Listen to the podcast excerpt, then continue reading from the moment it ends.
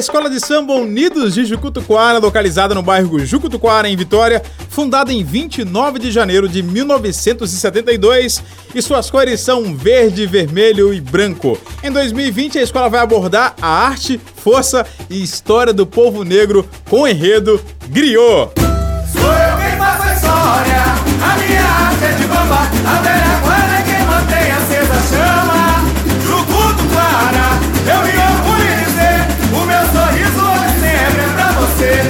Sejam bem-vindos. Eu sou Thiago Silvares e está no ar mais um episódio do podcast Carnaval Legal, é aqui na Rádio Litoral. A gente conversa hoje com a dupla de carnavalescos Jorge Maico e Wanderson César e ainda o colaborador de Barracão Murilo Nascimento. E aí, conta pra gente o que, que significa griot. Tô aqui curioso, tá?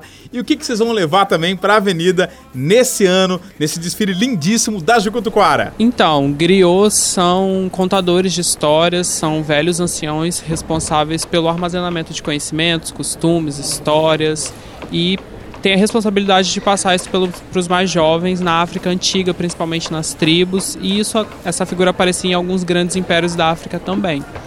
Então, em 2020, a Jucutuquara, a gente se apropria dessa figura do griot para além dele também homenagear alguns artistas que pós a diáspora africana assumiram essa, essa função de contar histórias, de, de passar os costumes e resgatar um pouco dessa ancestralidade negra. A Jucutuquara traz para a Avenida o Enredo Griot, foi dividido em 18 alas, quatro carros alegóricos, dois casais de messala e porta-bandeira, 1.500 componentes. Essa história vai ser dividida através da. Começamos primeiro o setor África Antiga, vai ser dividida trazendo o passado, o presente e o futuro desses griots que têm a missão de contar as suas histórias independente do tempo. Agora, quem é o grande apoiador também do trabalho dos carnavalescos é o Murilo Nascimento, um trabalho que faz uma diferença enorme, né? Ele que auxilia ali todo o trabalho, enfim, da Jucutuquara. Ô, ô Murilo, conta tudo, menino! Então, é, nós basicamente, eu sou basicamente um auxiliar do carnavalesco, né? Nós estamos ali como portadores da, de voz deles, é onde a gente repassa para toda a equipe que acaba chegando ao barracão como voluntários, entre outras pessoas contratadas também, sobre tudo que vai para a avenida, desde fantasia, concepções, entre outras coisas mais, no qual nós temos a, a a função de estar tá replicando é, fantasias, é, nós temos que ter toda essa questão de ornamentação, é, organização também, e explicar também, querendo ou não, porque algumas pessoas a, acabam indo para para o barracão e elas acabam procurando saber sobre um pouco do, do, do samba enredo também. Então, querendo ou não, a gente também carrega essa função além do, do, do, do físico, que tem essa questão do, do, do, de trabalhar a fantasia, de fazer reprodução, de como é, reproduzir tudo aquilo, que também é um trabalho braçal, tanto quanto é, árduo e difícil, mas também a gente carrega também essa questão da, da, do samba enredo e do, e do enredo, né? Do qual a gente carrega para as pessoas que estão ali em volta da gente, até para ficar mais a parte de tudo que está acontecendo e do que elas estão fazendo, né? Então tem toda é, um desenvolver, tem todo um conhecimento, tem todo um falar, tem todo um, um jeito de se portar. Então é, vai muito além do que só é, como corte, costura, colar e entre outras coisas mais ligada ao dito artesanato em si, como algumas pessoas acham que é. Então, ser um auxiliar de carnavalesco, você também tenha essa função de carregar esse conhecimento e passar para as pessoas que estão ali junto com você tudo o que vai se passar na avenida também. Até para elas replicarem para outras pessoas que muitas vezes não sabem do que está se tratando porque muitos perguntam, né? Quantas alas? O que que significa? Do que está se falando? Então, a gente, juntamente dos carnavalescos, que eles têm uma equipe, às vezes, mais de confiança, assim, dita, é, a gente acaba replicando o que eles querem que muitas das pessoas, às vezes, saibam na avenida antes mesmo de chegar na própria avenida em si, só pela fantasia em si ou pelo carro alegórico e entre outras coisas mais e entre outros quesitos. O carnaval, sem dúvida, é muito mais que uma folia, a gente já sabe, né? Traz ensinamento, traz aprendizado. Por isso eu quero saber de vocês, carnavalescos, por que é tão importante que a escola entenda a história que vai levar para a avenida, que a escola realmente passe esse entendimento. Eu quero saber, fico curioso realmente por saber a respeito disso. Conta tudo pra gente. É, o carnaval, ele, além dessa questão cultural, ele tem uma questão ligada à educação, ao conhecimento. É importante que a agremiação compre primeiro a ideia né, do que está sendo levado para a avenida, porque existe uma história que está sendo contada, existe um contexto, existe um aprendizado que por trás de todas as fantasias, alegorias, carros alegóricos, nós, enquanto carnavalescos e o próprio carnaval a escola de samba enquanto instituição, ela quer passar esse conhecimento, ela quer transmitir isso para quem assiste o desfile e não só essa questão de ser uma fantasia por uma fantasia, tem todo esse contexto. E a partir do momento que a escola de samba se, em si ela consegue entender, ela consegue captar a mensagem do enredo e ela consegue transformar e transbordar isso para quem assiste, é sinal de que a mensagem da escola de samba enquanto instituição de, de cultura e ensino está sendo cumprida. E o legal é que em 2020 é, o próprio enredo da Jucutuquara propõe isso. Propõe esse aprendizado, essa passagem de, de, de saber, de costume.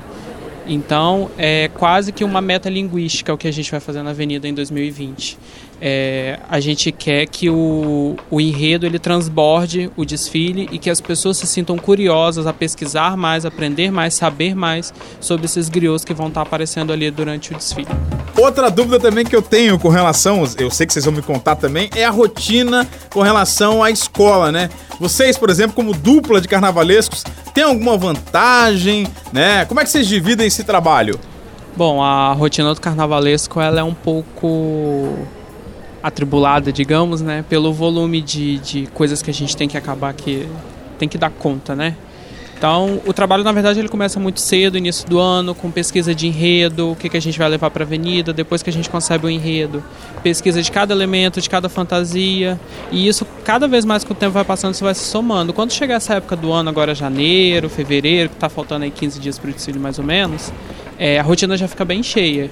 Então, a sorte de ser dois é porque a gente consegue ser meio que onipresente. Então, tem um no carro, tem outro na fantasia. Ou então, tem um vendo fantasia de casal no ateliê, tem o outro resolvendo, sei lá, roteiro do desfile. Apesar da rotina cheia, a gente tem um leve bônus de ser dois. É, eu encontro carnavalesco, né, juntamente com o Wanderson, nós dividimos as tarefas e facilita bastante pelo fato de conseguimos atender todos os segmentos da escola de uma forma que cada um durante o dia ou né, matutino ou vespertino, cada um consegue se distribuir e atender as necessidades da escola. Então a gente trabalha esse revezamento juntamente né, com a nossa equipe de trabalho, os nossos auxiliares, que nós passamos pelos ateliês, barracão e distribuímos essas atividades para que os colaboradores consigam replicar isso para os demais voluntários e também as outras pessoas que trabalham na equipe. Aqui na Jucutuquara, então, os preparativos estão a todo vapor, né? Mas lá em São Paulo, lá em São Paulo, tem gente que também tá contando os minutinhos pro desfile, que tá muito perto, inclusive. É o Leonardo Bremenkamp, é o rei da nação Jucutuquara. Ô, Léo, conta tudo, como é que são os preparativos aí? Sei que tá longe, mas daqui a pouco vai estar tá aqui pertinho. É, há meses atrás eu recebi a, nosso desenho, né, juntamente com o nosso carnavalesco, a gente fez uma reunião, sentamos e fomos vendo como seria esse processo de trabalho até chegar no dia do nosso desfile. É, eu optei por fazer minha fantasia aqui em Vitória mesmo, no ateliê do Flávio Rafalski. Eu já trabalho com ele há anos, então a gente sempre se dá bem, a gente se consegue se entender melhor na avenida. Eu gosto muito do trabalho dele. E foi super tranquilo. O mais complicado foi essa parte de viagens, de estar morando em São Paulo e vir e voltar pra gente fazer essas provas de fantasia eu sempre gosto muito de provar. Eu provo sempre minha fantasia inteira, completa. Eu provo ela para ver se vai acontecer alguma coisa, se tiver algum problema.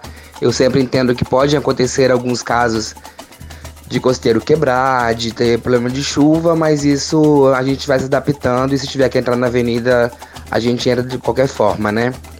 Mas às vezes comigo nunca aconteceu isso espero que não aconteça. E durante esse processo agora eu tive que vou vir para Vitória. A gente eu tive que alugar um apartamento aqui para mim ficar esse período de carnaval, para mim curtir esse, esse finalzinho e também estar presente aqui para ficar um pouquinho mais próximo da galera, da bateria, pra gente curtir, ouvir um pouquinho a batida, né? Teve nosso ensaio técnico e agora só esperar o dia do desfile. Na semana que antecede eu tento me alimentar um pouquinho melhor, tomar bastante água, descansar um pouco, né? Principalmente no dia anterior ou no dia mesmo do desfile. Eu tento sempre descansar, ficar um pouquinho em casa pra gente aguentar essa avenida que ela não é fácil. Quanto mais a gente, quanto mais eu que venho à frente da bateria, eu fico mais ou menos todo o período, né, do, do desfile. Então é bem puxado. Mas é, vai dar tudo certo sim. E eu espero todos vocês para dia 15 agora a gente curtir esse carnaval de Vitória que está sempre lindo. Obrigado pessoal da Litoral, obrigado pessoal de Vitória. A gente espera vocês na Avenida do Sabão do Povo. Valeu. Murilo, inclusive você hoje, né, tá apoiando o barracão da escola. Mas você tem alguma participação no carnaval, assim, há muito tempo? Como é que é a sua história no carnaval? Quando começou, né, esse amor pelo samba, esse amor pelo carnaval? Então, é, eu, Murilo, cheguei no, no carnaval em 2010, basicamente. E foi aonde eu conheci Jorge, né? E Jorge também era meu parceiro e integrante de comissão de frente. Nós participávamos de uma agremiação de uma comissão de frente e ali eu conheci ele e depois eu vim a conhecer o Wanderson, que também participou de comissão de frente, ou seja, os três comissão de frente. Dali, anos foram passando e eles acabaram virando coreógrafos e eu continuei como bailarino deles e Wanderson também como bailarino, porque o Jorge, querendo ou não, foi eh, se tornou um coreógrafo. E o Wanderson, querendo ou não, foi puxando, querendo puxar aos poucos, dando sinal de que ia se tornar um carnavalesco. E aí tiveram essa história dos dois, que eu não sei basicamente contar ao certo, eu acho que eles não vão revelar, não sei, né? Qual é essa intimidade deles para virar carnavalesco os dois. Mas eu ainda continuei como bailarino. E aí foi quando o Jorge pegou como, como comissão de frente a Jucutuara em 2015. Isso, 2015, 2016 e 2017, três anos seguidos. E eu, como bailarino, estava ali com ele, ele me reportou, né? Me, me pediu para estar tá com ele esses três anos e eu fui esses três anos com ele, fora os outros anos em outras agremiações também. E aí, esse ano, agora de 2020 ele me chamou para estar tá trabalhando com ele na questão de barracão, até porque a gente já tinha tido uma leve experiência de barracão também, uma outra agremiação, mas ele não era carnavalesco em si, mas a gente pegou para se tratar, porque querendo ou não a gente era comissão, e a fantasia estava a ver navios, então é, nós acabamos virando aderecistas forçados, foi, então foi, foi na raça e na garra mesmo, que a gente acabou uh, se encontrando como aderecistas. E aí ele dessa vez chamou e eu já estava participando em, de, de, comissão de frente e tudo mais, mas eu aceitei o trabalho da questão de estar tá trabalhando como colaborador dele de barracão, de fantasia. E também ele, como um bom amigo que ele é, Vamos colocar umas aspas aí, porque ele jogou o mundo nas minhas costas. Mas eu aceitei e eu gostei, não vou negar. Ele me, me jogou uma ala coreografada, então eu fiquei apaixonado. Então agradeço ele muito, porque para mim é uma, foi uma porta incrível, porque a ala coreografada da Jucutuquara ela também vai ter. São duas alas coreografadas e uma delas é a minha. Então, além do barracão como é, colaborador dele com fantasia, ele também me pediu para ajudar ele nessa questão de ser um 45 do segundo tempo para uma ala coreografada, onde vai ter 60 pessoas E a gente fez na garra e na graça e ele estava ali comigo, ele me deu as mãos e a gente conseguiu e se Deus quiser vai ser muito bonito na avenida. Agora, meninos, com tanto desafio no carnaval, o que, que vocês aprendem né, com esse trabalho? Qual a importância do carnaval na vida de vocês? E eu já aproveito para fazer aqui também, é, deixar o espaço para vocês fazerem um convite né, para o público e ao desfile da Jucutuquara. Então, é, o carnaval ele tem uma importância máxima na minha vida por uma questão de, de paixão. Eu moro do lado do sambão, então não consigo datar de quando vem a minha paixão. Acho que desde quando eu nasci eu vivo aquilo dali. Então, eu acho que o, o, retorno que o carnaval me dá, ele vai muito além de, de, um, de um retorno financeiro ou talvez de um, de um círculo de amigos, de, de contatos, né? É um retorno de, de satisfação, de se sentir bem, de gostar de fazer aquilo, de gostar de fazer parte daquilo. E, e, isso reverbera por todas a, as partes da vida, porque carnaval, além de tudo, é vivência em comunidade. Então a gente está em constante contato com as pessoas, seja ala de baiana, com velha guarda, com casal, com isso, com aquilo, com aquilo outro. E são vários mundinhos que juntos formam uma escola de samba. Então você poder transitar por todos esses segmentos é algo muito assim gratificante porque cada um ali vai te ensinar alguma coisa, cada um tem uma forma diferente de pensar, de agir, de fazer. Então, é, é, essa troca talvez seja uma das melhores partes do, do, do carnaval, da escola de samba. O carnaval, a princípio, ele me traz como uma grande fábrica de sonhos. Eu acho que o carnaval é o lugar onde eu consigo expor minhas ideias, né, juntamente com o Wanderson, mais fora isso, colocar para fora tudo que eu tenho em mente e ver aquilo na avenida transformado em fantasias e alegorias. Eu acho que nada me realiza mais do que o carnaval para pôr esse sonho em prática. Eu acho que também o fato de você lidar com pessoas, você estar ali em constante convivência, é, por vezes não é fácil, mas você tira um aprendizado enorme cada pessoa que passa, que acrescenta, que trabalha nos barracões, ou que você para na rua, que você debate, que às vezes você não concorda com o que fala, com o que ouve, mas cada pessoa, cada ser humano que é envolvido com o carnaval, que gosta do carnaval, pode ter certeza que traz essa convivência, traz para si essa, essa importância que é o que a gente vive nesse meio. Bom, é isso aí. A Jucutuquara vai ser a segunda escola na Avenida no sábado, dia 15 de fevereiro. E você que tá me ouvindo, não pode perder esse trabalho bacana dos meninos, né, que participaram hoje com a gente dessa escola linda. Não perca. Dia 15, sábado, põe na agenda aí. Nosso podcast de carnaval não para por aqui, tá, gente? Nos vemos no próximo episódio com mais uma escola do grupo especial do Carnaval de Vitória. Afinal de contas, carnaval legal é aqui na Rádio Litoral. Tchau! Litoral, a rádio oficial do Carnaval.